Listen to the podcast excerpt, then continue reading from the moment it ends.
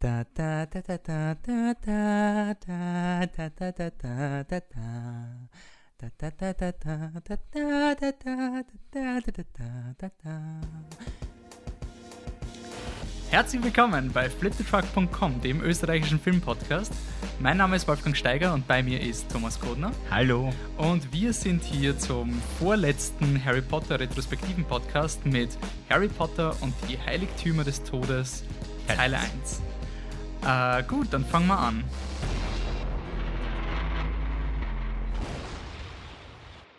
Thomas, willst du eine kurze Recap machen über unsere epische Podcast-Reihe? Ja, gerne. Wir haben bisher die Filme 1 bis 6 logischerweise diskutiert, haben äh, Harry begleitet durch Hogwarts, durch seine ersten sechs Schuljahre, durch seine Abenteuer mit Hermione Granger und Ron Weasley im Kampf gegen Lord Voldemort und haben erstaunlicherweise uns oft gestritten, was bestimmte Details der Filme angeht, ob sie gut oder schlecht gemacht sind. Gleichzeitig auch sehr wenig gestritten in Wirklichkeit. Ich hätte gedacht, dass wir uns doch öfter widersprechen mal. Ähm, unser Ranking gibt's ja immer zum Schluss. Wollen wir vielleicht im Vorhinein sagen, wie es momentan steht? Also derzeit ist es, also wir reihen vieles. Wir reihen mal die fantastischen ja, Kreaturen. Da ist bei mir auf Platz 1, glaube ich, noch immer der Basilisk. Platz 2 die Testrale, mhm. Platz 3 die neuen Dementoren aus Teil 5. Mhm. Bei dir? Äh, Dementoren aus Teil 3, Testrale. Was war mein Platz 3? Wenn Gegen ich das Drache? noch wüsste. Nein, ich glaube nicht die Drachen. Ich glaube tatsächlich Fluffy. Den habe ich richtig cool gefunden. War der nicht auf Platz 2 bei mir? Kann schon sein. Wenn ihr es noch wisst, sagt es mir bitte.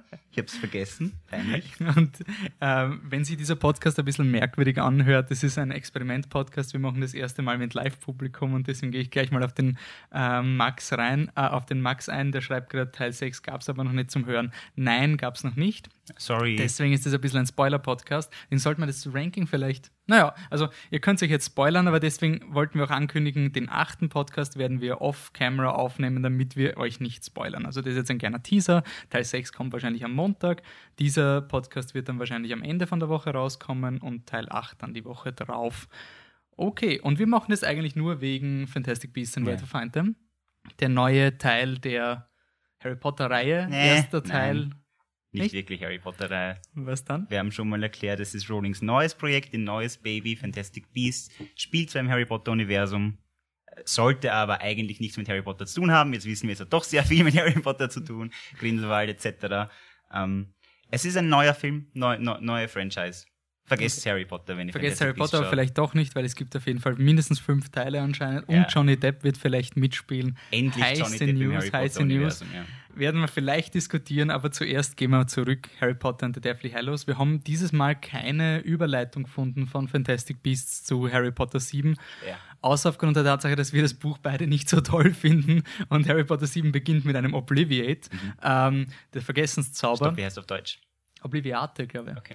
Äh, was könnten wir vergessen? Also was sollen die Produzenten vergessen oder nicht so gut beachten, wenn es um Fantastic Beasts geht, im Hinblick auf Deathly Hallows? Hm. Äh, vielleicht, wenn sie, du meinst im Hinblick auf, auf Fantastic Beasts oder im Hinblick auf Deathly Hallows? Aber was sie von Deathly Hallows vergessen mhm. sollen im Hinblick auf Fantastic Beasts? Da sie bei Fantastic Beasts scheinbar wieder mit den Deathly Hallows arbeiten wollen, sollten sie vielleicht vergessen, dass der Cloak of Invisibility mehr oder weniger vorkommt in den Filmen 7 und 8 und dort aber nichts zu tun hat. Vielleicht sollten sie sich wirklich einen komplett neuen Cloak überlegen für die Story. Einfach und auf Mutig. Harrys Cloak scheißen. Mutig. Weil, ne, Entschuldigung. okay. Ähm, dann gehen wir ins neue Jahr von Hogwarts. Also offiz das ist jetzt die schlechte Anmoderation, weil eigentlich sagen wir, wir gehen ins neue Jahr von Hogwarts, aber dieses es Jahr gibt es ja nicht eins, in Hogwarts. Es ist aber ein Hogwarts. Neues Schuljahr, aber es gibt zwei Teile. Mhm. Das wird langsam, also Stimmt. beim nächsten Podcast müssen wir unsere Moderation überlegen. Ähm, aber trotzdem gibt es wie jedes Jahr am Anfang einen Hogwarts Letter. We are pleased to inform you that you've been accepted at Hogwarts School of Witchcraft and Wizardry. Neue Schauspieler kommen, allen voran in der allerersten Szene kommt gleich mal Bill Nye in seiner gesamten Bill Nye-ness und ist der Minister of Magic. Rufus Scrimger. Ja, wir diskutieren jetzt ob diese ganzen Leute, die wir durchgehen, sind sie gut gecastet oder schlecht gecastet. Später diskutieren wir, ob es überhaupt sinnvoll war, da jemanden zu casten. Ähm, Rufus Scrimgeour habe ich mir komplett anders vorgestellt. Äh, wird er beschrieben, löwenartige Mähne und hat er Narben? Hat Bill Nye Narben im Gesicht im Film? Weil ich habe mir vorgestellt, er ist so der Oberauror gewesen. War er mhm. auch und er hat gegen böse Zauberer und Hexen kämpft. Also hätte ruhig ein bisschen moody-mäßiger ausschauen können. Stattdessen ist er halt dieses Klappergestell mit den fettigen Haaren. Ja, ich, ich finde, es ist eigentlich schon ein ziemliches Fehlcasting. Ich finde, es war einfach so ein Punkt erreicht, wo Harry Potter einfach Harry Potter worden ist. Mhm. Deswegen können wir vielleicht darüber diskutieren, ob sie deswegen nicht die Rollen gestrichen haben, weil es war halt einfach so eine Celebrity-Show. So, welchen Stimmt. großen britischen Schauspieler haben wir noch nicht gehabt? Ja, passt, Bill Nye war noch nicht dabei. Darf auch ein bisschen Bill Nye sein. Es ist effektiv in zwei Szenen da. Stimmt, Also, abgehandelt. ich wette, es war ein Drehtag. Vielleicht zwei, wenn es wirklich viel ist. Ähm, ich mag Bill Nye immer, deswegen bin ich ihm nicht äh, böse. Ich finde, er ist ähnlich wie Emma Thompson im dritten Teil. So spielt er sich selber als die Rolle. Also mein Kritikpunkt an Emma Thompson beinahe ist es ja nicht. Nee, überhaupt nicht. Aber ich finde nicht, dass Bill, also ich finde auch nicht, dass er schlecht spielt. Ich finde, ich sehe nur nicht ein, warum er überhaupt existiert in diesem Film, gut gesagt. Dazu später mehr. Ein anderer neuer Cast ist Domhnall, Dom, Domhnall Gleeson? Donald Cleese. Donald Gleeson, okay, das M ist stumm.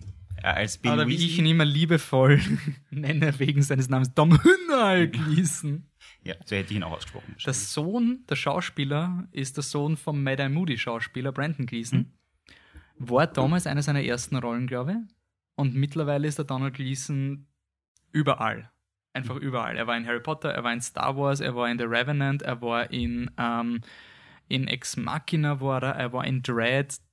Verrückt. In dem Film spielt er eigentlich nicht wirklich toll, in meinen Augen. Er ist halt, Der ist hell aus jetzt. Hm. Er ist halt er ist da. halt da. Ja. Aber er ist ein bisschen serious, oder? Er ist so der serious Weasley-Bruder.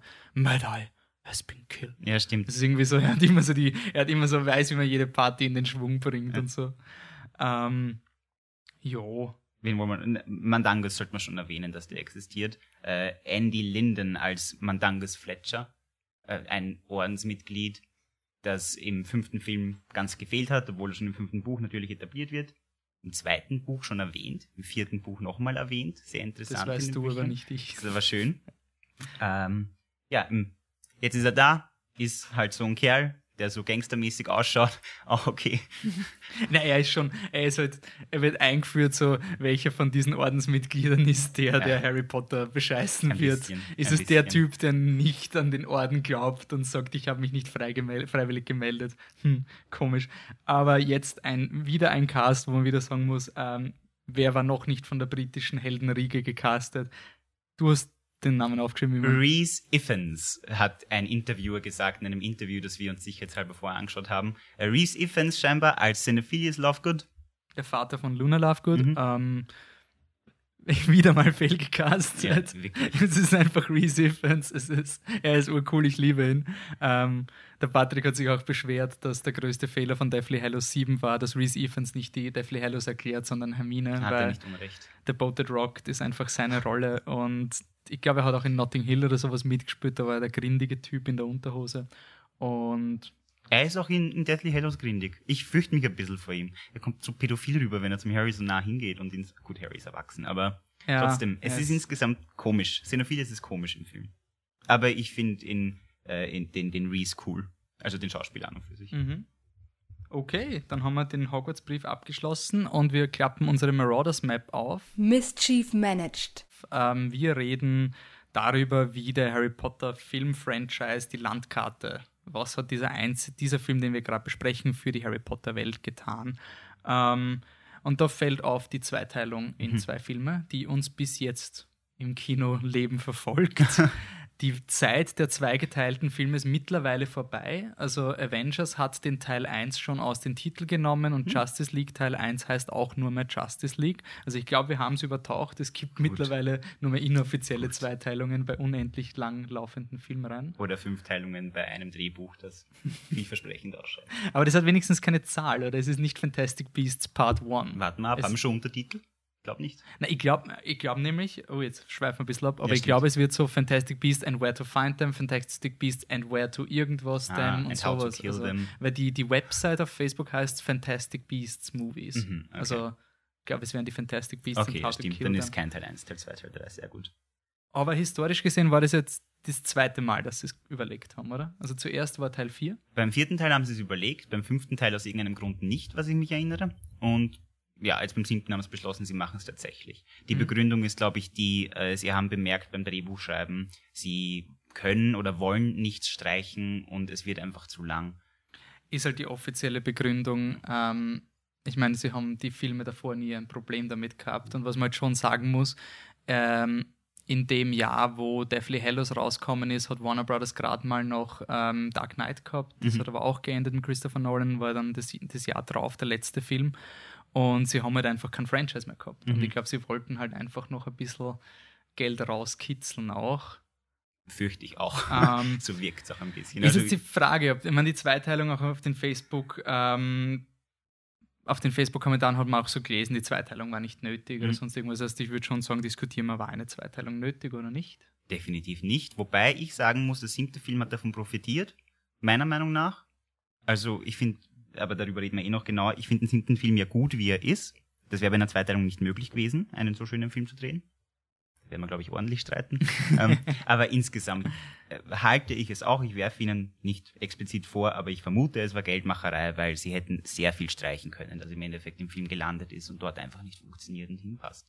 Hm. Also, Was ich schon, schon noch sagen muss, ich finde, es ist halt immer sehr, ja, Hollywood ist böse, Hollywood will Geld machen und so weiter. Ähm, aber was mir aufgefallen ist, ist, dass die Leute generell sehr sensibel auf Storylines reagieren, wenn sie wissen, dass es zwei Teile sind und wenn der Titel nicht da wäre, hätten sie es nicht gemerkt. Mhm. Ich vertrete die Meinung, dass das bei Hunger Games genauso gewesen wäre, wenn man nicht Teil 1 und 2 geschrieben hätte, hätte keiner checkt, dass das eine Zweiteilung ist. Oder Echt zumindest nicht? die Hunger Games Filme, sie haben ungefähr gleich viel Handlung gehabt, finde Okay. ich, die vier Filme. Es ist in keinem der Hunger Games Filme jetzt so.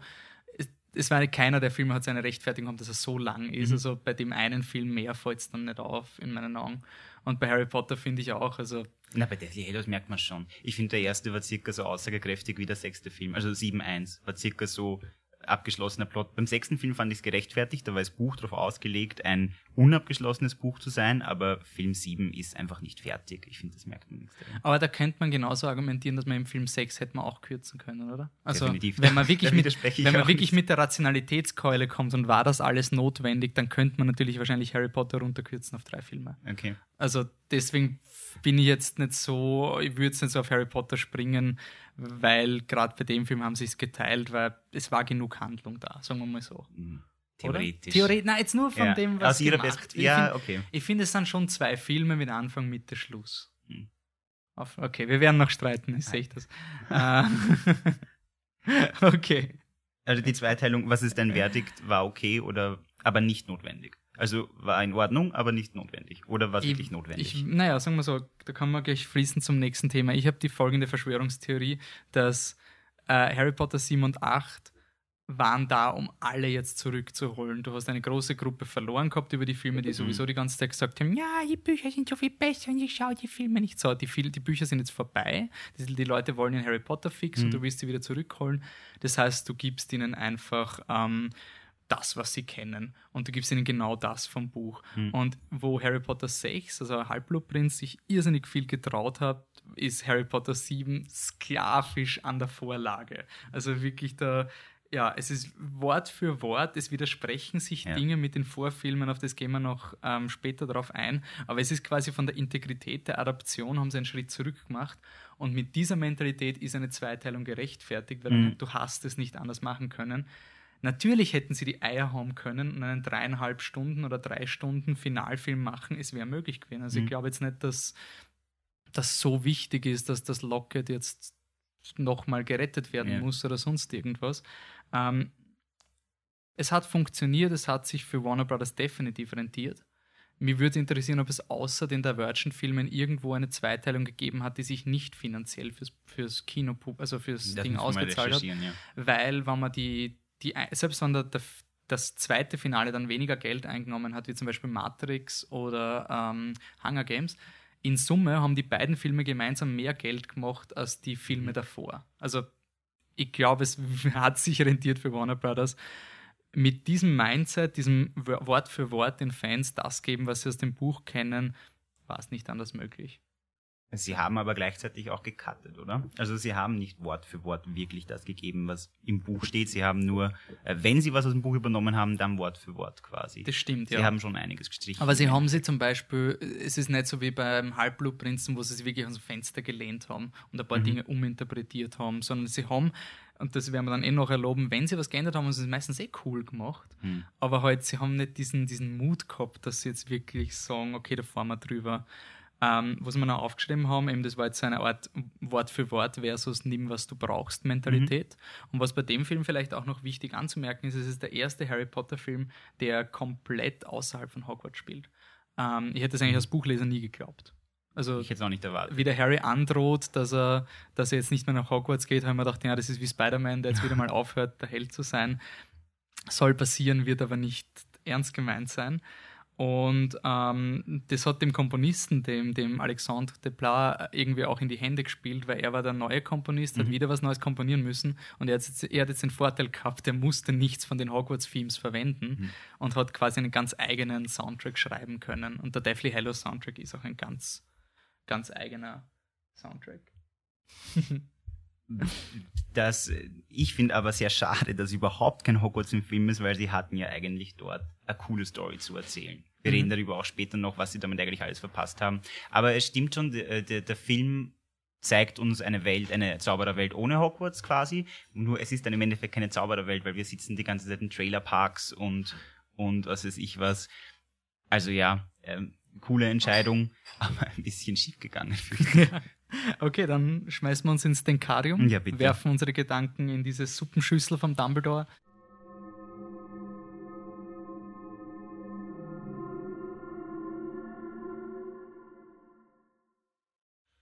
Was ist gut, was ist schlecht adaptiert worden? Da haben wir viel zu loben, viel zu kritisieren, Mhm. schätze ich mal. Ich schlage vor, wir fangen an mit der Frage oder mit dem Problem, dass so viele neue Figuren in diesem Film sind, Mhm. wo sich die Frage stellt, brauchen wir diese ganzen neuen Figuren, von denen wir vorher noch nie gehört haben? Rufus Scrimger also ist das erste von vielen neuen Gesichtern, die wir nicht bräuchten. Da stimmt so zu, nehme ich an. Mhm.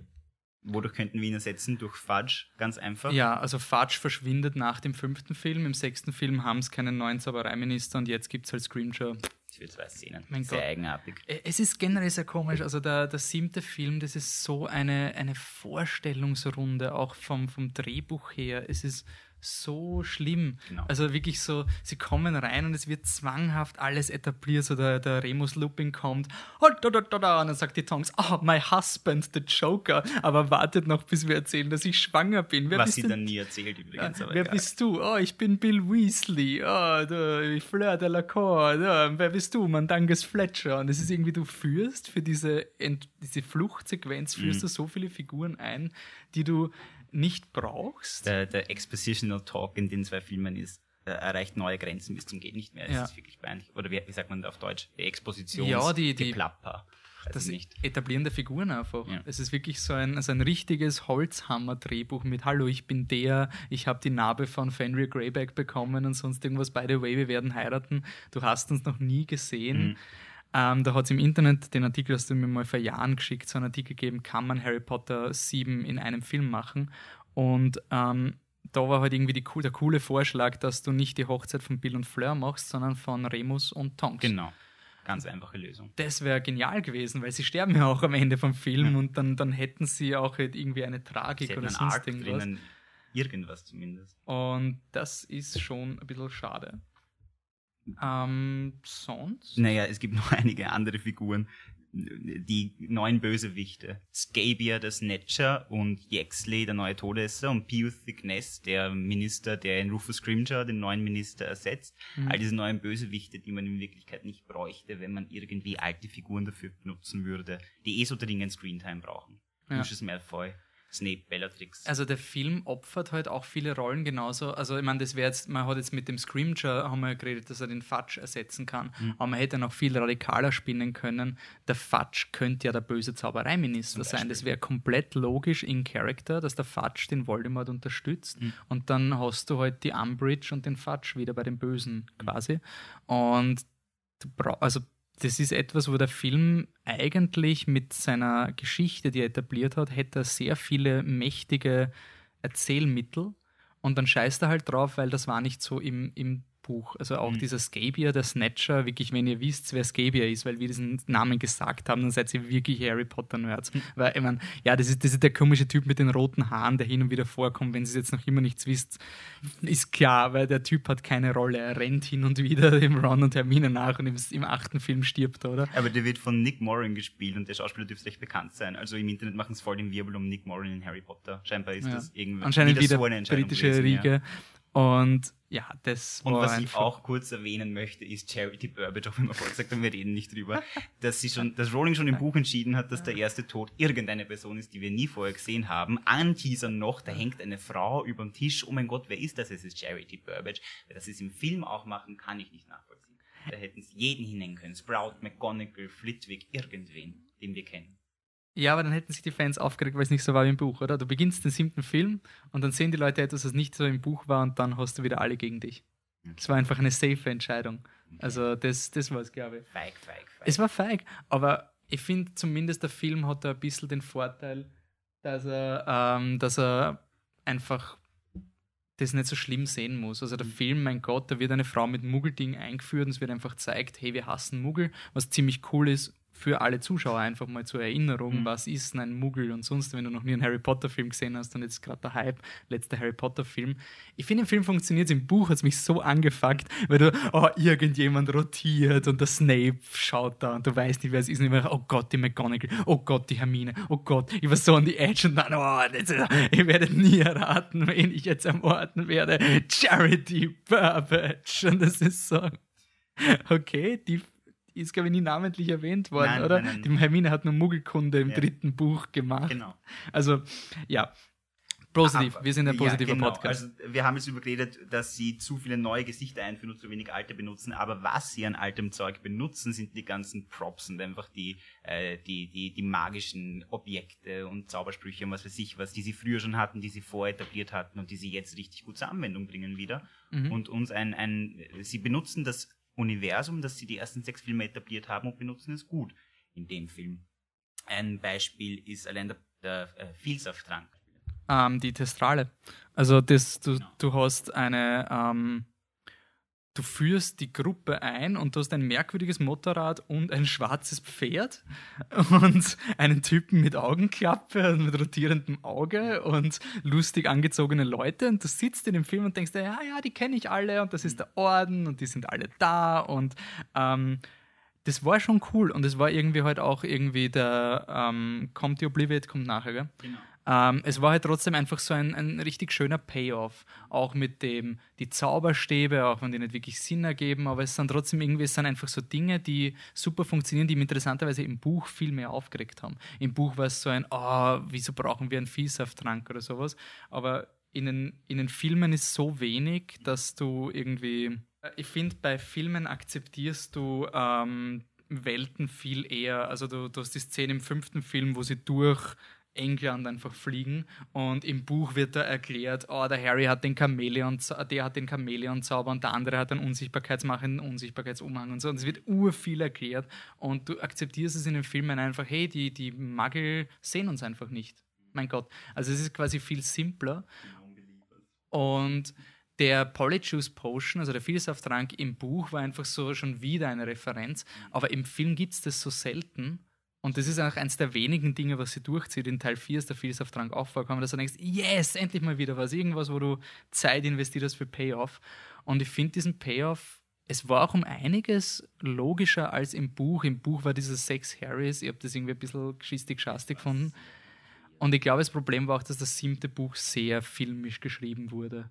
Und das funktioniert als Film ganz gut. Also dieser Moment, wo sie wegfliegen und sind überall Todesser und so und dann fliegen sie durch London durch und die, die Autounfälle und so, das war schon cool irgendwie. Cool war auf jeden Fall. Aber dieses alte Objekte missbrauchen kann auch recht schief gehen. Ähm, wieder mal ein Negativbeispiel zur Umsetzung. Den Deluminator oder auf Deutsch Deluminator. Ich glaube, es ist der Deluminator.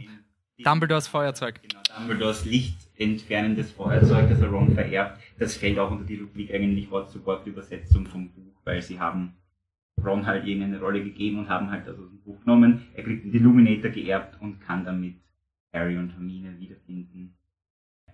Ja, das hat die, das hat, glaube ich, die Betty auch auf Facebook angemerkt, dass das irgendwie ein bisschen äh, sinnlos ist, diese ganze Szene. Und wir müssen jetzt sagen, bei diesem Podcast werden wir sehr viel nicht nur über die Filme, bis jetzt haben wir eigentlich immer diskutiert, was ist die Adaption.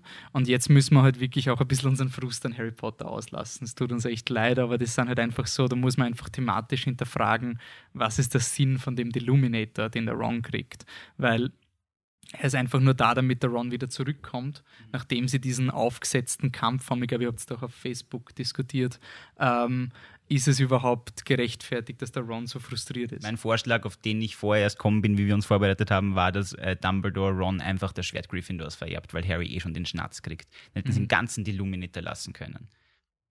Und die, die Problematik mit dem Herzlicht, das ihn zu Harry und Hermione führt. Ja, weil Hermine so liebt. Ja, ich weiß, I know. Ist, aber was halt auch ist, es ist halt, ähm, wir haben das eigentlich gar nicht, glaube ich, explizit aufgeschrieben, aber es ist halt schon der Herr der Ringe Harry Potter, oder? Es ist es Herr ist, der Ringe. Es ist Herr der Ringe. Und das hat mich schon beim, beim Buch irgendwie ein bisschen angefuckt. Ja. Also ich war immer so ein, hey, Harry Potter ist so geil, Schule und das, das ist einfach ganz was anderes, anderes Fantasy. Mhm. Und deswegen habe ich auch nicht damit gerechnet, dass die Rowling jetzt weggeht von Hogwarts. Und dann gehen sie herum und der Ron hat den einen Ring um seinen Hals und wird böse mhm. und oh no, Ron, it's the locket, bla. Und das ist ein bisschen so Superheldenkonflikt. Es ist so ein klassischer Superheldenkonflikt, so er sagt, ja, deine Eltern sind scheiße, aber er hat es ja eh nicht so gemeint. Und er kann sich trotzdem immer die Schuld geben, so, aber vielleicht habe ich es wirklich wollen. Und man kann sich immer ausreden, nein, nein, du bist eh dark, aber nicht so dark. Es ist jetzt schon sehr Comicbuch-Konflikt. Mhm. Und ja, das, ich finde, Herr der Ringe imitieren sollte man, man lassen, wenn gerade wenn man eh was Selbstständiges ist, wie Harry Potter, was immer funktioniert hat. Und ich glaube, keiner hat irgendwie gesagt, das ist nur eine Herr der Ringe äh, ein Nein, nie, Knockoff. nie, aber vielleicht, es kommt ja auch sehr viel Artus-Legende in diesem Film auch wieder vor mit dem Schwert im, im mhm. Ding und so. Und vielleicht wollte die Rowling ein bisschen ihre Geschichte aufwerten. Kann er vielleicht? Was der epischer machen? Möglich. Gute Frage, was er sich überlegt hat. Ich habe bisher, ich bin immer gescheitert, wenn ich versucht habe nachzuvollziehen, was sie sich gedacht hat in diesem Buch. Aber gut, wir haben über Ron geschimpft. Jemand anderes macht dafür sehr viel in dem Film und das ist Hermione und sie macht nämlich coole Sachen nämlich Obliviate zum Beispiel oder Obliviate. Muss man sagen, bestes Opening.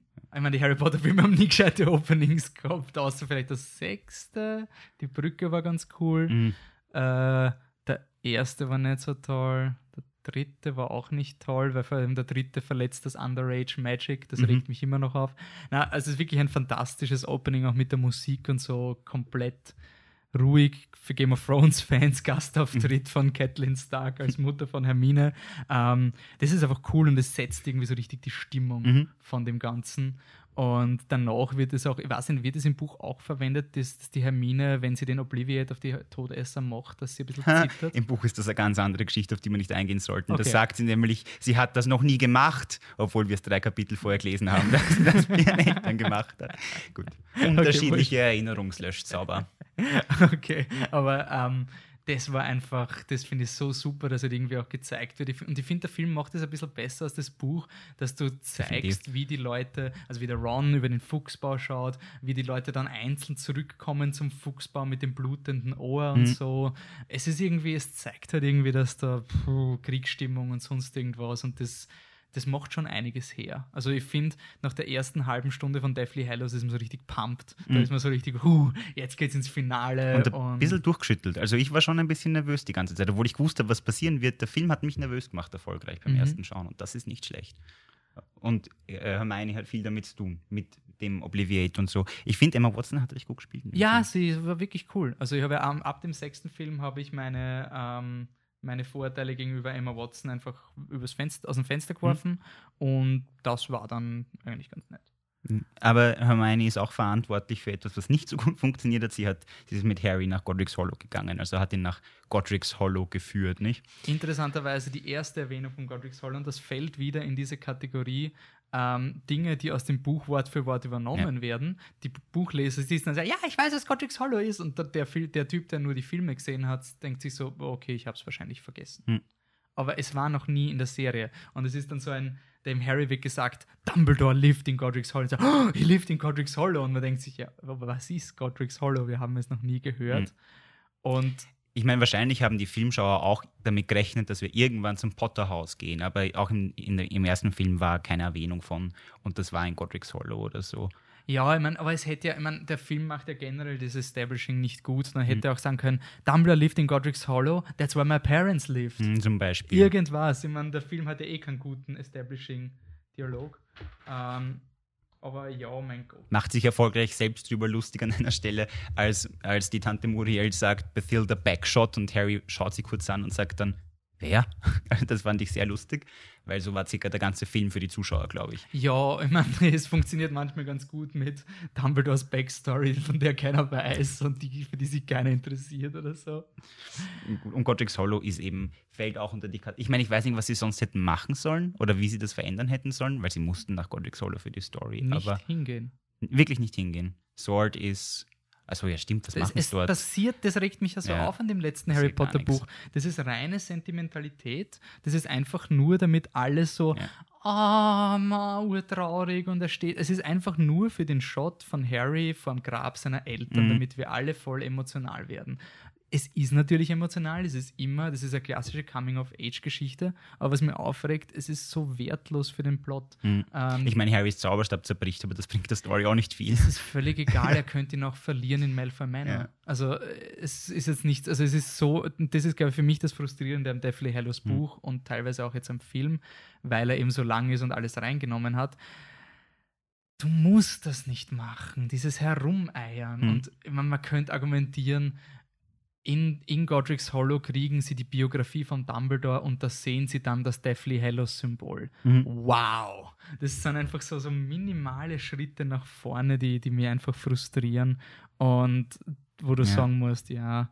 Und ich, ich finde es halt dann immer so schwierig, weil du kannst dann jetzt nicht richtig rational drüber diskutieren, weil alle wollen diesen Shot, wo Harry und Hermine vorm Grab der Eltern stehen Mhm. und voll traurig Ich habe sind mich auch darüber gefreut. Sicher, es ist schön, aber es ist unverdient. Es sind Ja. halt diese, ich finde, es ist wirklich unverdient. Ich finde diese Dinge, eine richtig gute Story macht das und es funktioniert innerhalb der Story Mhm. und macht Sinn. Ich meine, ich habe es zum Beispiel super gefunden, dass sie auf den ganzen Scheiß vom Buch geschmissen haben mit Vielsafttrank und sonst irgendwas, dass Harry als Harry dorthin Ja. geht. Wieso nicht? Also, Ich bin mir nicht sicher, ob ich es mag, dass Hermione extra noch sagt, ich finde, wir hätten Vielsafttrank benutzen sollen. Aber ich finde, da haben es der Rowling richtig lustig ins Ausgewischt. Irgendwie. Die, dass sie das extra noch anbringen und dann Harry sagt, nein, ich möchte als Harry hier sein. Finde ich cool. okay. Äh, Und vielleicht sollten wir wieder positiver werden. Mhm, und drüber reden, äh, was gut gelungen ist, wenn sie nämlich mal was verändert haben, wenn sie nicht Godric's Hollow einfach einbaut haben, weil es die Leute kennen und wollen. Die haben nämlich ziemlich viel eigentlich verändert oder zumindest viele schöne Kleinigkeiten. Und das ist immer recht schön geworden. Also ich denke zum Beispiel an die Hermione-Szene mit Scabia, diesem Snatcher, den keiner kennt, wo er ihr Parfum riecht. Mhm. Es gibt so einzelne Szenen, die waren im Buch nicht. Und sie passen besser als so ziemlich alles, was im Buch steht. Okay. Haben wir, ist, fällt da Hedwig drunter? Hedwig zum Beispiel. Es ist zum Beispiel im Buch ist, glaube ich, so, Harry wird enttarnt, indem er seinen Pussy-Zauberspruch Expelliarmus, Expelliarmus. verwendet. Und es wird dann urgerechtfertigt, wie toll Expelliarmus nicht ist und sonst was. Und das ist im Film so super gelöst, weil Hedwig, der Mord an Hedwig war völlig willkürlich. Es war einfach, J.K. Rowling hat keine Lust gehabt, eine Eule mitzuziehen. Und deswegen wird sie halt einfach Sie sagt, umgebracht. Hedwig war ein Symbol für Harrys Kindheit. Und damit sie tot. stirbt, Deep Stuff. Mhm. Aber ich finde, im Film funktioniert es ja auch. Ja, also besser. im Film enttarnt Hedwig den richtigen Harry. Und das ist so viel besser als die Tatsache, dass das Stan Shunpike vom Expelliarmus. No. Oh nein, Stan Shunpike. Entschuldigung, wir werden da ein bisschen der wird ein bisschen unfokussiert, dieser Podcast, weil ich habe sehr viel Frust mit Buch 7. Und ich finde es einfach mit der Hedwig logischer, dass Mhm. einfach, hey, die Hedwig opfert sich für Harry und das ist irgendwie urtraurig und Voll. sie hat wenigstens einen Hero-Moment. Auf eine Art. Nur, das ist halt ein bisschen versaut und unabsichtlich und damit Voldemort zeigt, wo Harry ist. Ja, aber, man könnte sagen, sie beschützt ihn vor einem urtödlichen Spruch. Also, und vielleicht war Hedwig viel gescheiter und er gewusst, dass Harry Voldemort, also dass Voldemort Harry nichts antun kann in dem Moment. Vielleicht hat Hedwig das alles verstanden. Mehr als wir. Auf jeden Fall gibt es noch an. Es gibt ja ein paar Szenen, da stimmst du mir nicht zu, dass es sinnvoll war, die Änderungen durchzuführen. Ähm, der Harry Hermione tanzt zum Beispiel, eine Erfindung von David Yates, was ich weiß. Ah, Ja, ja, von David Yates. Ist, er ist mir egal. Es ist eher so, ich glaube, diese Tanzszene ist der Moment, wenn du wirklich Deathly Hallows 7 scheiße findest oder Mhm. noch nicht an Bord bist und es kommt die Tanzszene, dann bist du komplett weg. Okay. Dann sagst du einfach, Alter, geht's heim. Ich fand ihn schön. Ich finde es okay. Ich finde, es, es wäre nicht eine der ersten Szenen, die ich schneiden würde, weil es wenigstens eine Character-Szene Hm. ist. Aber wenn es zum Beispiel die Entscheidung ist mit zwei Filme auf einen, dann ist Ja, der Tanz fix. weg, Ja, weil der Tanz stimmt. ist ja nur ein Resultat von, von Ron. Also ich finde schon wichtig, dass es eine Szene gibt, wo Harry und Hermine reagieren auf die Abwesenheit von Mhm. Ron, weil es ja doch irgendwie so diese Fanfiction-Frage ist, was passiert, wenn, wenn der Ron mal weg ist. Und es ist ganz gut gelöst, aber ich finde es nicht notwendig. Mhm. Ja, also wie gesagt, ich finde ihn schön und ich freue mich über diese Änderung. Es gibt natürlich Änderungen. Ah, eins sollte man noch erwähnen, dass sie Dobby tatsächlich schon sehr früh eingeführt haben, war eine sehr gute Ja, Entscheidung. es war auch schlau, eben das fällt in diese Kategorie, dass der Film dir alles eigentlich sagt, was du fürs Finale brauchst. Das ist, glaube ich, wirklich auch so geschrieben worden, um Leute an Bord zu holen, die keinen Harry Potter-Film gesehen haben. Und es wird der Dobby eben wieder gezeigt und das ist unglaublich wichtig, damit du ähm, Am Schluss dich dafür interessierst, dass er da ist und dass er jetzt stirbt. Der stirbt, weil ja. er kommt sonst aus dem Nichts. Ähm, haben wir den Spiegel noch? Da sollten wir auf jeden Fall hinkommen, nämlich Änderungen, die nicht funktioniert oder was sie nicht verändert haben, aber verändern hätten sollten. Zum Beispiel den Zweiwegspiegel. Und das ist etwas, was wirklich auffällt. Mhm. Also ich kenne Leute, die haben nur die Filme geschaut und die dann wirklich gesagt haben, hey, habe ich irgendwas verpasst? Im siebten Film hatte Harry plötzlich einen Spiegel. Im Original ist es Sirius-Spiegel, Mhm. den er von den Harry von Sirius kriegt, um mit ihm zu kommunizieren. Genau. Und das war's. Und wird, im fünften Film wurde er nicht etabliert und deswegen haben wir gedacht, okay, kommt nicht mehr vor. Oder Hätten es aber vorstreichen können, wäre nicht schlecht gewesen. und jetzt ist es so, dass der, dass der Aberforth den Spiegel hat. Und ich glaube, sie sagen sogar im Film, es ist Sirius Mhm. Spiegel oder so. Also Nein, es es ist erst im zweiten Film. Das ist erst im zweiten Film, 8-2, ja. ja. Und es ist irgendwie so ein, hey, seid konsistent 8-2. mit eurer Welt. Also Mhm. seid konsistent irgendwie mit dem, was ihr macht. Weil der Harry hat aus dem Nichts einen Spiegel, der dann Mhm. plot wichtig ist. Und das wäre so leicht gewesen, dass der Harry einfach ins Zimmer vom Sirius geht, in Grimmauld Place und dort einen Spiegel findet. Zum Beispiel. Das, das ist ganz kurz, aber es ist wirklich dieses sklavische Festhalten an aber dann wird sich die Frage stellen, wieso Aberforth den anderen hat. Das wird dann auch keinen Sinn ergeben. Das ist halt, Dumbledore. Ja, okay. Ja. He was communicating with someone. Mhm. That's a two-way mirror. Who has the other mirror? Oder Okay. irgendwie so. Gut, Also verstehe. Es ist einfach so, da- dadurch, dass es nicht erwähnen, der, der Spiegel ist für mich wirklich der Punkt, wo ich immer so ein bisschen brich, wenn ich die Harry Potter-Filme neu schaue. Aber wie du so, sagst, es ist für Leute, es ist um die Leser, die die Filme bisher nicht geschaut haben, an Bord zu holen oder sonst wen halt. Es ist nicht eine Fortsetzung der ersten sechs Filme. Da merkt Ja. man, spätestens beim Two-Way Mirror merkt man es. Es ist Und- keine Fortsetzung der ersten sechs Filme. das ist halt für mich diese Frustration an der Adaption, weil du hast im sechsten Teil diesen Mut gehabt, diesen wir wissen, was wir brauchen und sie haben dann Mhm. eine Adaption gemacht, die keine Adaption ist. Und als Gegenbeispiel muss ich immer wieder Game of Thrones erwähnen, weil das ist halt wirklich etwas, wo sie, es, es hat in der sechsten Staffel Game of Thrones hat es eine Szene gegeben, wo unter einem Gebäude etwas entdeckt wurde und da haben die Autoren gesagt, ja, es wurde ja schon einmal gesagt und ich habe mir gedacht, na, das war im Buch, war sicher nicht in der Serie. Bin dann zurückgegangen und dieser Satz ist wirklich gefallen in der dritten Staffel. Ist gesagt worden, unter diesem Gebäude ist etwas. Und das war für mich so ein Wow, weil ihr da schon glaubt, sie gehen in Harry Potter-Ding, dass Mhm. sie halb Buch zitieren, halb Serie. Und das finde ich so schade, dass sie das nicht gemacht haben, dass sie wirklich nur eine Buchadaption gemacht haben, weil somit verkommt das Finale von Harry Potter zu diesem Best-of-Book. Mhm. Also es ist dann kein Film mehr, der mit seinem Filmuniversum etwas Und der macht. Zweiwegspiegel ist nur das eklatanteste Beispiel. Da gibt es echt viele so kleine Beispiele, wie zum Beispiel Lupin fragt Harry, als er schauen will, ob das eh wirklich Harry ist, was war in meinem Büro in deinem dritten Schuljahr, als du zum ersten Mal in meinem Büro warst? Ein Grindelow, ein Grindelow. Und nein, das war im Buch. Das ist im Film nie passiert. Und lauter solche Kleinigkeiten eben den ganzen Film lang. Genauso wie sie, das haben wir aber schon besprochen, einfach Mandangas hätten streichen sollen. Mhm. Der ist quasi der Zweiwegspiegel. Auch, äh, das sind so ganze Orden des Phönix-Sachen, die im Orden des Phönix-Film keinen, keinen Platz gehabt haben. Jetzt brauchen sie es aber, also führen wir es halt der Reihe nach schnell irgendwie ein. Okay. Sehr misslungen. Gibt es noch was von Denkarium, was wir etablieren? Also, ich meine, ganz großes Minus ist wahrscheinlich, dann kommen eh zum Hard of It All, aber davor noch, gibt es noch?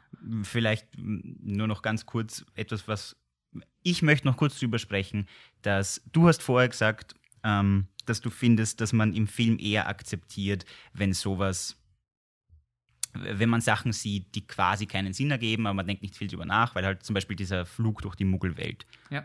Ähm, trotzdem sollte die Welt in sich ein bisschen konsistent sein, finde ich. Zumindest ein bisschen. Und Zum ich finde, sie machen Äh, sie ihre, sie, die, die magischen Regeln, die magischen Gesetze funktionieren irgendwie nicht auf bestimmten Ebenen. Zum Beispiel die Sache mit der Trace oder Spur, wie es auf Deutsch wahrscheinlich heißt, die noch auf Harry ist. Es ist nur eine Das ist dieser Kleinigkeit. Zauber, der wo detektiert wird, wenn bei einem Underage Wizard Genau. und er zaubert, dann hat er die Trace und deswegen, ich meine, ich finde es nett, weil es erklärt, warum im Buch 2 der Dobby, warum das funktioniert hat, wieso das Ministerium nicht checkt hat, dass es nicht der Harry Genau. Aber ist. es hinterfragt erneut den Anfang von, von Film 3, wo Harry zaubert, um zu üben für Hogwarts.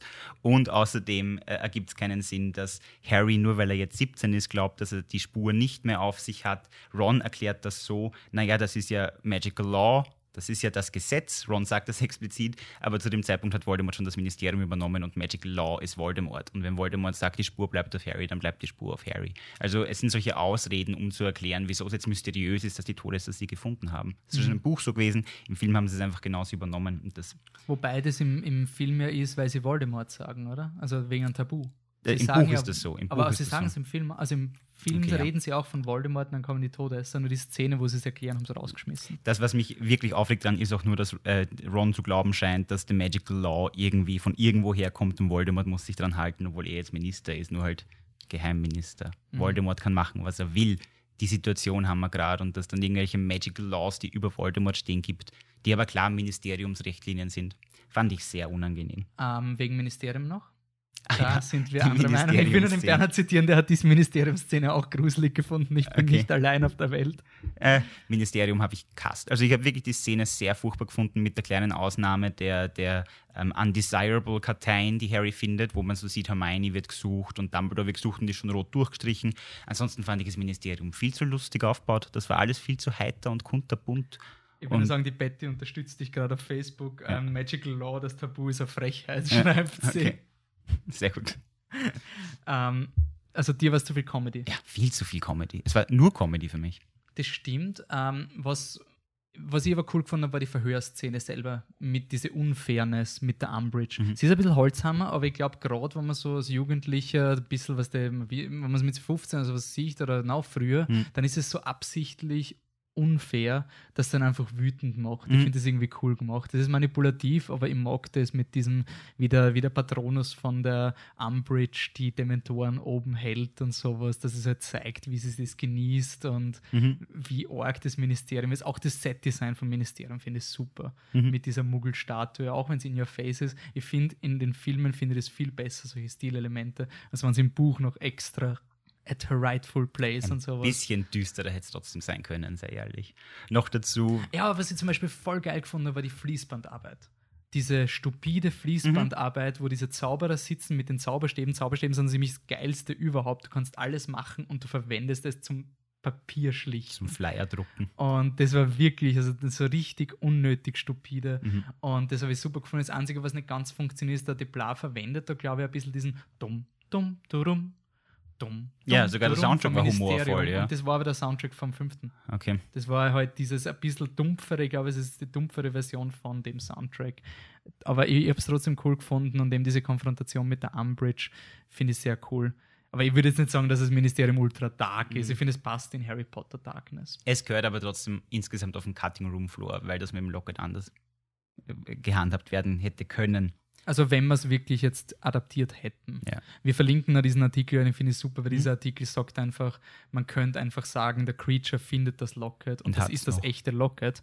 Und damit hast du einen Horcrux mal erledigt, Ja. weil ich glaube, es frustrierend an Deathly Hallows 1, es ist halt, du hast im sechsten Teil suchen sie einen Horcrux und das suchen sie im siebten auch. Mhm. Es ist irgendwie so ein Reset vom sechsten und das hätte man irgendwie ein bisschen dynamischer schreiben Noch können. dazu suchen sie es nicht mal wirklich. Also ich finde ja, sie haben, was, noch, was sie noch komisch gemacht haben, war die Entscheidung, wie im Buch Harry, Ron und Hermione einfach an irgendwelche Orte fahren zu lassen, um sich zu verstecken vor den Todessern. Anstatt dass sie diese Montage, diese die Welt äh, ist in Gefahr Montage ist cool, äh, wenn sie stattdessen an der Stelle Harry, Ron und Hermione zum Waisenhaus geschickt hätten, das Also wir kennen aus dem sechsten Film. Genau, und zwar, sie Weil suchen dann nach hätten sie wieder Horcruxes. Eier braucht und hätten Dinge ändern müssen. Nein, im Das- Buch, im Buch fliegen sie auch zum, zum Waisenhaus und sehen, ah Mist, da ist halt ein, da ist jetzt eine Baustelle, äh, keine Baustelle, da ist jetzt ein, ein Muggelhaus, irgendein dummes, da verkaufen sie jetzt irgendwas. Wenn sie im Film einfach gesagt haben, das ist jetzt eine Baustelle und Wool's Orphanage ist, existiert nicht mehr und Hermione macht Spezialis Revelio und merkt, okay, da ist nie Magie benutzt worden,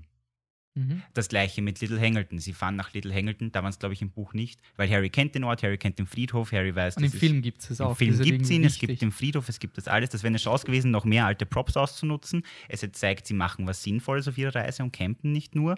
Und Mhm. sie hätten trotzdem die Radiostimmen über alles legen können und halt zeigen, wie düster und schlimm und blöd. Mhm. Jo, das war leider eine verpasste Chance. Vielleicht zum Schluss noch was Positives, was sie gut gemacht haben, bevor wir weitergehen. Jo. Nämlich die Deathly Hallows Animation. Ist eh fast am Schluss vom Film. Sind wir eh gut Die unterwegs. liebt, glaube ich, eh jeder. Ja, oder? ich habe noch nie wen gehört, der sagt, was ist das für ein Blödsinn. Naja, die Geschichte an sich kann man hinterfragen. Ja. Aber, Es ist ein schönes Märchen. Die, die Animation an sich ist super und vor allem der Übergang ist spitze vom Film auf das. Ja. Also das ist da, da haben wir wirklich, also das und die Obliviate-Montage waren so die zwei Highlights. bei dieser Animation war ich zum ersten Mal froh, dass Rowling die Deathly Hallows erfunden hat. Okay, dann gehen wir weiter zu unserem Heart of It All. ja. Mr. Potter. Basierend auf dem Zitat von J.K. Rowling, das wir zweck zweckentfremdet haben, diskutieren wir immer über Snape, Alan Rickman und Harry, Lily und alle Leute, die da irgendwie verstrickt sind. Diesen Film haben wir da ein bisschen wenig. ja, leider. Also ohne zu spoilern. Ähm, das Einzige, was man hat, ist, dass der Snape einmal zum Headmaster gemacht wird. Man sieht dann seine Füße auf der Karte des Rumtreibers. Und man hört es im Radio, genau. Und Harry schaut dann. Das war ein sehr cooler Throwback zum dritten Film, weil er genau dort, wo Dumbledores Füße im dritten Film, das ist das erste, was er sieht auf der Marauders Map. Ja. Ein Dumbledore im Dumbledore Study auf Pacing und ab gehen. genau. ja, und jetzt genau das gleiche mit Snape. Das habe ich sehr cool gefunden. Ja. Äh, und dann kommt natürlich der Patronus von. Ja.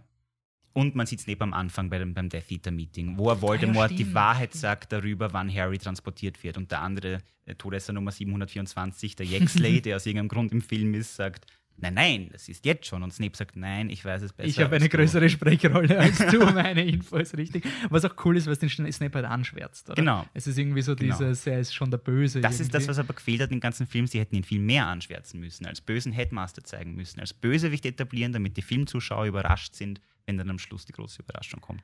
Das haben sie einfach nicht geschafft. Ich habe halt wirklich gehofft, naiverweise, man hat im Trailer gesehen, diesen Shot vom Hogwarts Express, wo die Dement wo nicht die Dementoren, die Todesser Mhm. den Hogwarts Express aufhalten. Und ich habe halt irgendwie gehofft, so, hey, voll cool, ähm, sie zeigen irgendwie Hogwarts auch, weil es gibt ja diese ganze Geschichte vom Neville mit Dumbledores Army. Genau. Und das, das war zu viel Fanboy, ich weiß, und das war eh klar, dass sie es nicht machen.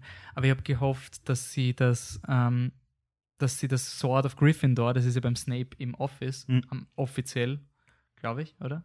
es ist ein bisschen eine versteckte. Geschichte, wo jetzt es Irgendwo- fake ist und wo aber es echt irgendwo ist. ist ein Schwert von Gryffindor beim Snape seinem Genau. Office, beim Dumbledore. Und ich hätte es cool gefunden, wenn der Orden des Phönix das quasi gefladert hätte. Mhm. Ah, der Orden des Phönix, Der der, Dumbledores Dumbledores, Army.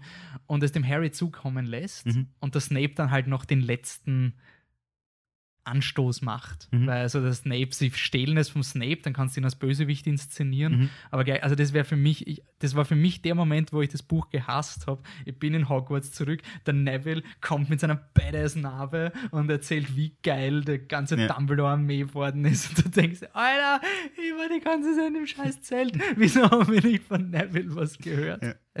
Also schon wieder eine riesen verpasste Chance für einen Film, was sie Ja. einfach hätten machen können mit der Neville Vor allem bei Story. zwei. Filmen. Ja, Bei wenn zwei schon die zwei Filmen, Teile wenn du schon zwei Teile hast. Aber das ist, glaube ich, die Lektion, die ich jetzt auch durch den Hobbit gelernt habe. Wenn ein Film länger ist, dann ist es nicht, weil sie viel mehr machen, sondern einfach, weil sie Dinge länger machen. Mhm. Es ist nie so, dass sie ganz crazy alternative Geschichten machen, Ja. außer Game of Thrones. Ähm, da kann es manchmal passieren, dass sie Mhm. komplett abweichen. Aber es war irgendwie, ähm, ja, ich meine, natürlich wäre es nicht notwendig gewesen, den Ich- Neville zu zeigen. Das Eh- nicht, aber in Snape. Ich finde trotzdem, es ist notwendig, mehr Snape zu zeigen. Es Aber wäre es dann nicht eindeutig, dass er eh nicht der Bösewicht ist? Also wäre das dann Na, wieso? Wir können ja viele Szenen mit dem Bösewicht haben. Das hätte ich cool gefunden. So ein, ein guter Plan, äh, gut, die Guten machen ihre Sachen und die Bösen machen gleichzeitig das. So Snape gegen McGonagall schon mehr etablieren, früher im Film, nicht erst, also da sind wir jetzt schon beim zweiten Teil. Na, aber äh, Snape hat auf jeden Fall gefehlt in mehrerer Hinsicht, eben auch, weil damit die ganze Heart of It All Sache quasi verloren geht. Weil im Film ist es trotzdem eigentlich die Snape-Lily-Sache, das, was wirklich im Zentrum steht und die große Enthüllung, wo die große Enthüllungsmusik kommt und so, das ist die Snape-Lily-Sache. Und wir haben im ganzen siebten Film dann keinen Snape, obwohl er eigentlich urwichtige Sachen macht. Das ist wahrscheinlich auch der Grund, können wir im achten reden, warum sie ihn wieder so prominent einführen. Okay, ähm, das heißt, Hard of It All derzeit noch nichts. Man muss die Hirschkuh erwähnen, die wird Ja. aber erst im nächsten Podcast wichtig. Mhm. Wenn wir schon bei Snape sind, können wir über Dumbledore genauso gleich sprechen, wenn wir schon dabei sind. Ah, overthinking it, Ja, was? ein okay, passt.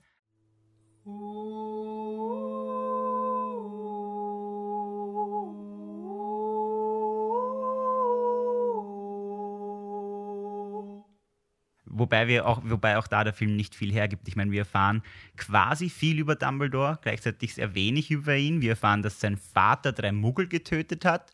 Und das war es in Wirklichkeit. Sehr erstaunlich, diese Information. Ich habe gespannt darauf gewartet, wie der, wie der zweite Film, der zweite, der 7.2, das verwerten wird. Wie er umgehen wird mit der Dumbledore Backstory. Darüber reden wir später. Im ersten ist es auf jeden Fall kaum da. Also Rita Skeeter schreibt ihr Buch und Bethilda Backshot war eine Freundin von Dumbledore, das war es eigentlich, oder? Und Dumbledores Vater hat drei Muggel Hat drei getötet. Muggel. Sehr Okay. verdächtig. Ja, sehr wirklich verdächtig. Einzelfall, aber sehr verdächtig. Hm, Ich glaube, das, ich kommt. Ich glaube, das ist äh, etwas, was nicht nur Dumbledores Vater an sich hat. Also wir teasern mal unseren letzten Podcast da, da werdet ihr euch wieder mal, wir haben es eh schon mehrmals gesagt, aber die Dumbledore Revelation, da werdet ihr euch, puh, also Die wird sogar uns überraschen. Ja, das könnte könnt sein, dass, dass irgendwie was kommt, aber in diesem Podcast noch recht wenig. Okay. Ähm, Creature Feature. Creature Feature.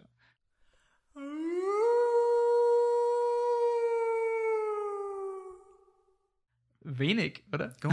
Also keine neuen Creatures. Ähm, es kommen die Testrale zurück, es kommen die Hauselfen zurück, es kommen die Kobolde zurück, die jetzt ähm, Menschen, also kleine Menschen mit großen Nasen sind, die sich um Geld kümmern. Schon wieder sehr in your face. Es ist alles so ein. Na gut, ich sage jetzt nichts drüber. Aber Rowlings Umgang mit dem Zweiten Weltkrieg ist ein bisschen sehr peinlich ge- ausgeartet, meiner Meinung nach. Jedenfalls Goblins äh, kriegen auch keinen Zauberstab und betrügen dich nur, offenbar. Hauselfen sterben für dich und Testrale sind halt so Viecher, auf denen du fliegst. Mhm. Ich freue mich schon, wenn Newt Scamander uns zeigt, dass andere Tierwesen als, als Zauberer und Hexen auch was zu leisten können. So wie Mafia-Goblins? Zum Beispiel. Ja, der ist auch wieder. Ach weh, es ist tragisch. Rowlings Welt geht nicht gut mit Kreaturen um. Nehmt euch kein Beispiel an Harry und Co. Da werden wir im nächsten Film ein bisschen was loben, weil da, gibt's, da, da ist das ja ein Punkt, dass die Welt nicht gut mit Kreaturen umgeht. Mhm. Ähm, ja, was ja eigentlich sonst wirklich nichts. Dementoren kommen vor, Mhm. aber gibt es eh schon wieder. Ich bin weiterhin ein Fan des unsubtilen Designs. Es ist ein bisschen, hat sich nicht ein bisschen verändert? Ich glaube, Oder ich glaub, sieht sie man sind- Dementoren nur so aus der Ferne, dass man es nicht gescheit sieht? Ich glaube, sie haben halt in diesem Film wirklich diesen, sie sind im hellen Licht vom Korridor. Mhm. Deswegen sieht man sie halt noch stärker, wenn sie da durch, weil ich mag halt diesen Horrorfilm-Effekt, wo die Dementoren so "Wah!" und Harry äh, hängt da irgendwie dran und so und irgendwie die Seele ausgesaugt und so. Das habe ich ganz cool gefunden. Ähm, passt. Mhm. Dann, ah, Creature Feature waren wir schon, Department, Department of Mysteries. Department of Mysteries. Da gibt es auch mit den neuen News eigentlich noch ein bisschen was zu diskutieren, oder? Mhm. Also Johnny Depp soll ja angeblich Ja. mitspielen. Johnny Depp als, weiß man noch nicht? Oder? Weiß man noch nicht, Okay. also nichts Offizielles. Ein paar Leute behand, äh, behalten felsenfest die Meinung, dass es eindeutig Grindelwald ist und die anderen meinen Dumbledore, wir wissen es nicht. Mhm. Ja, ich bin nicht so begeistert von Johnny Depp in letzter Zeit. Naja. Na, er Ach ist so. ein super Schauspieler, aber in letzter Zeit, den letzten Film, was ich mit ihm gesehen habe, war Yoga Hosers. Das war der Film, den er, wo seine, seine Tochter ein Spielfilmdebüt gehabt hat. Mhm. Und er war so nervig und faul, wo ich mir dachte, wenn du nicht mal für deine Tochter dich bemühst, warum soll sich der Typ für Harry Potter bemühen? Mhm. Also, es ist ein bisschen so, oh Gott, bitte nicht. Okay. Ähm, sonst? Ich freue mich trotzdem drüber, dass er endlich im Harry Potter-Universum ist, wenn ich ehrlich bin, weil warum Johnny Depp nicht mitspielt, war eine Frage, die ich mir. Er ist Amerikaner, oder? habe. Ist er Amerikaner? Ich bin mir nicht sicher. Wurscht. Also, es, er war, aber er war, war, er Okay, das würde, aber, das würde erklären, wieso er nie dabei war. Okay, gut zu wissen. Ähm, ja, aber insgesamt, was man aus dem. Mein, mein, US-amerikanischer Schauspieler. Echt? Okay, schade. Okay, ich nehme es zurück. Ich bin froh, dass er nie dabei war und finde es komisch, dass er jetzt dabei ist. Ähm, Man kann aber nicht Dumbledore sein, nein, das wäre echt weird. Ich Also- meine, Grindelwald ist sowieso einmal Deutscher, einmal Rumäne, je nachdem, was Ja, Rowling gerade braucht. Er, er Also- wird einfach aus Ferengistan ja, kommen, genau, oder? genau, Ferengistan. ähm, was kann man aus Deathly Hallows 1 für Fantastic Beasts übernehmen? Überraschenderweise vieles. Also ich hätte ja felsenfest, ich war felsenfest davon überzeugt, dass Fantastic Beasts mit der ganzen Harry Potter-spezifischen Story brechen wird ich glaube, Rowling war auch eine Zeit lang felsenfest davon überzeugt und jetzt wissen wir ja, okay, die Deadly Hallows sind irgendwie dabei, wenn zumindest als Grindelwald-Symbol. Grindelwald ist dabei, es geht scheinbar wieder um Dumbledore, Grindelwald und so weiter und so fort. Finde ich interessant. Also ich bin mir mittlerweile fix sicher, bei den, wenn es wirklich fünf Filme sind, dann, dann läuft es aufs Duell Grindelwald gegen Dumbledore hinaus. Mhm. Also Und das wird Newt- Newt hilft Ja, mit, genau. Newt spielt ich glaube wirklich, dass Newt der Harry in diesem Trio sein wird. ja, Professor beziehungsweise ich kann, mir schon, ich kann mir echt vorstellen, weil ich habe mir als Kind halt immer gefragt, also als Kind, war 18, wie ich das Buch gelesen habe. Kind. Ähm, ich habe das Buch gelesen und habe mir gedacht, okay, der Dumbledore hat den Unbeatable, gegen den Unbeatable Wand gekämpft. Mhm. Das, das ist ja der unbesiegbare Zauberstab. Ähm, wie schafft er das? Weil das ist ja auch wichtig für Harry, dass er gegen den. Und ich habe mir Mhm. gedacht, da gibt es dann die Message, so, selbst wenn du den unbesiegbaren Zauberstab hast, heißt das nicht, dass du automatisch gewinnst, weil Liebe oder who knows, irgend so ein Scheiß. Äh, und ich glaube, dass sowas kommen wird, weil der Dumbledore muss ja gegen den Grindelwald kämpfen und der hat den unbesiegbaren Zauberstab. Mhm. Und das muss quasi erklärt werden. Also ich glaube, das wird, und da wird der Newt Scamander irgendwie mitmachen. Und wenn er irgendein Elder Beast hat, das den Elder Wand in Wirklichkeit besitzt, Ein Elder, Elder Phoenix, der Original. Ja. Die Oder Phoenix- Elder Testral, wir sind ein Testralhaar im Elderstab. Also hat er einfach den Testral, den geht er jagen, findet ihn, zähmt ihn und das ist dann sein Undefeatable Beast. Unnötiges Trivia. Ich bin zu Halloween raufgekommen, was der darkeste Zauberstab sein kann, den es gibt. Und zwar, Testralherzfasern in einem Einhornhorn. Also der ganze Zauberstab ist ein Einhornhorn. So evil. es ist so dunkel. das ist zu evil, das kann nicht passieren. Aber ja, das kann auf jeden Fall kommen. Ich glaube jetzt schon, dass das Ganze, es gibt ja den, die eine Figur, ich weiß nicht wer, der hat dieses Grindelwald-Symbol am Poster, hängt das irgendwie Ich drin? glaube, es ist Colin Farrell, oder täusche ich mich da? ja, er kann Oder ist es der Ezra Miller, oder wie er heißt? Ich glaube, es ist der Ezra Miller. Okay. Aber es wird halt schon im Trailer immer erwähnt, Grindelwald und Armee. Also ich glaube, wir werden nicht an epischen Harry Potter-Dingen vorbeikommen in, dem, in den Ding.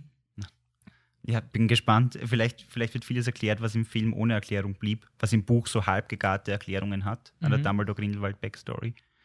Kleine, kleine Buchinfo, man weiß ja immer noch nicht sicher, wer jetzt für Arianas Tod verantwortlich ist. Also Dumbledores Schwesters Tod. Ob es Grindelwald war, Dumbledore, alle beide. Aber ich glaube, das kommt. Also das Ja. ist für mich so, so richtig, wenn sie so viel Geld machen und wenn das irgendwie ist. Und das wäre auch das, wo sich das Studio freuen würde, Mhm. oder? Weil der Deathly Hallows Symbol, obwohl es so spät im Franchise kommen ist, mittlerweile ist es das Harry Potter Tattoo, oder? Leider. Also das ist wirklich so, hey, ich bin Harry Potter Fan, ich tätowiere mir die Deathly Hallows irgendwie drauf. Mhm. Und ähm, jo, So viel dazu. So viel zur Spekulation sind wir schon beim Hauspokal, oder? Ich denke schon, ja. Wahnsinn. Und danach gehen wir auf eure Kommentare ein. Hufflepuff wins the House Cup. Ähm, Hauspokal. Zuerst reihen wir mal wieder die Fantastic Creatures, die sind ja eh gleich blieben, oder? Ganz genau gleich. Ganz genau gleich. Also bei mir war es Basilisk, Testral, Dementor 2.0 aus dem fünften Film. Wer mich jetzt korrigiert, ich bin sehr dankbar, aber ich glaube, meine Reihung war und bleibt äh, Dementoren aus Film 3, Testrale, Fluffy. Das kann nicht stimmen, aber ich glaube, es stimmt Das tatsächlich. kann schon sein, oder hast du den Hornschwanz irgendwie? Na, oder? Na, überhaupt nicht. Hornschwanz war nicht so. Okay, dann bestes. Ah, Harry Potter Enden. Mhm. Bis jetzt war das sechste Band das beste Ende. Eindeutig. Ähm, mir gefällt das Ende vom siebten, weil es so schön, Voldemort hat gewonnen und ja, blöd. Ich hätte gern dort einfach aufgehört, anstatt den achten Film auch noch zu schauen. Ich finde es cool. Ich finde, es ist ein cooles Cliffhanger-Ende. Ja, es also ist es ist wirklich so dieses, ja, okay, man, es ist halt, oh, jemand ist gestorben, Ja. mein Gott, das war der Jar Jar Binks von Harry Potter. Das nämlich andererseits die ganze Dobby-Sterbeszene und was er vorher macht. Ich bin ein freier Elf. Ich Oh werde Gott, Harry Potter retten. Ganz schlimm, ganz schlimm. Ich Ah. sterbe, aber ich liege in Harry Potters Armen. Juhu. Aber dann hast du halt diesen Moment, wo der Voldemort, wow, Ja. Blitz nach oben und so und dann will man gleich Vor irgendwie allem den Leichenschändung, dass ich bei Harry Potter jemals Leichenschändung sehen Eine. Leiche, die nicht verwest. Hinweis, Hinweis, Leiche, die nicht Was verwest. haben wir im sechsten Film gebraut? Den Sud des lebenden Todes, der dich nur tot aussehen lässt? Also- What? Hinweis, Hinweis, Hinweis. Ja. Gut, und jetzt kommt natürlich das, worum es geht. Wir ranken die Filme. Mhm. Weißt du dein Ranking auswendig? Ja, ich habe es da stehen Dann zufällig. machst du von schlechtesten zu besten. Okay, Platz 7 bleibt Chamber of Secrets, Kammer des Schreckens, Film 2. Platz 6 Stein der Weisen, Platz 5 Halbblutprinz, Platz 4 wird jetzt Deathly Hallows 1. Mir hat er insgesamt gut gefallen. Ich fand die Stimmung cool. Ich fand, sie haben das, was im Buch gut ist, das wenig ist, rausgegriffen, halbwegs gut verwertet. Viele schöne Änderungen eingebracht. Insofern Platz 4 hat er verdient, Platz 3 wird Orden des Phönix, Platz 2 bleibt Gefangener von Azkaban, Platz 1 bleibt Feuerkelch. Okay, bei mir ist Feuerkelch auf Platz 7, Platz 6 die Kammer des Schreckens, Platz 5 die Heiligtümer des Todes, weil ich einfach zu viele Probleme mit den Adaptionsdingen habe. Deswegen will ich den safen Christopher Columbus mehr. Ähm, Philosopher's Stone, Sorcerer's Stone, Philosopher's Stone, so heißt Ja, es. Stein der Weisen. Steine Weisen auf Platz 4, auf Platz 3 Gefangene von Azkaban, auf Platz 2 der Orden des Phönix und auf Platz 1 der Halbblutprinz. Das gibt ein Gesamtranking von Kammer des Schreckens weit hinten mit drei Punkten. Oh. Stein der Weisen 6 Punkte, äh, Deathly Hallows 1 7 Punkte, Goblet of Fire auf Platz 4 mit 8 Punkten, Halbblutprinz auf Platz 3 mit 10 Punkten, Orden des Phönix auf Platz 2 mit 11 Punkten und Gefangene von Azkaban mit 12 Punkten. Mischt ziemlich mit.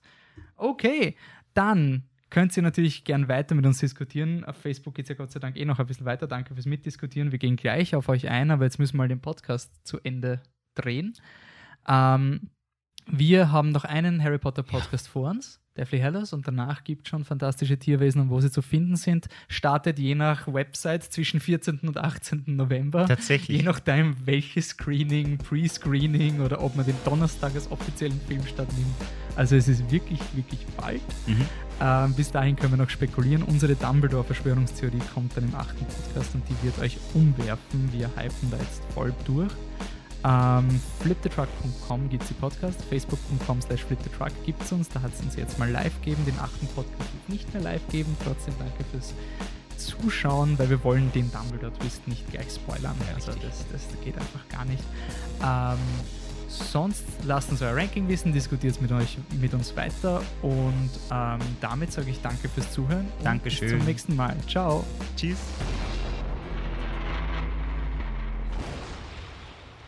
So, und als kleines extra Schmankerl will ich noch erwähnen, bevor wir zu euren Kommentaren kommen.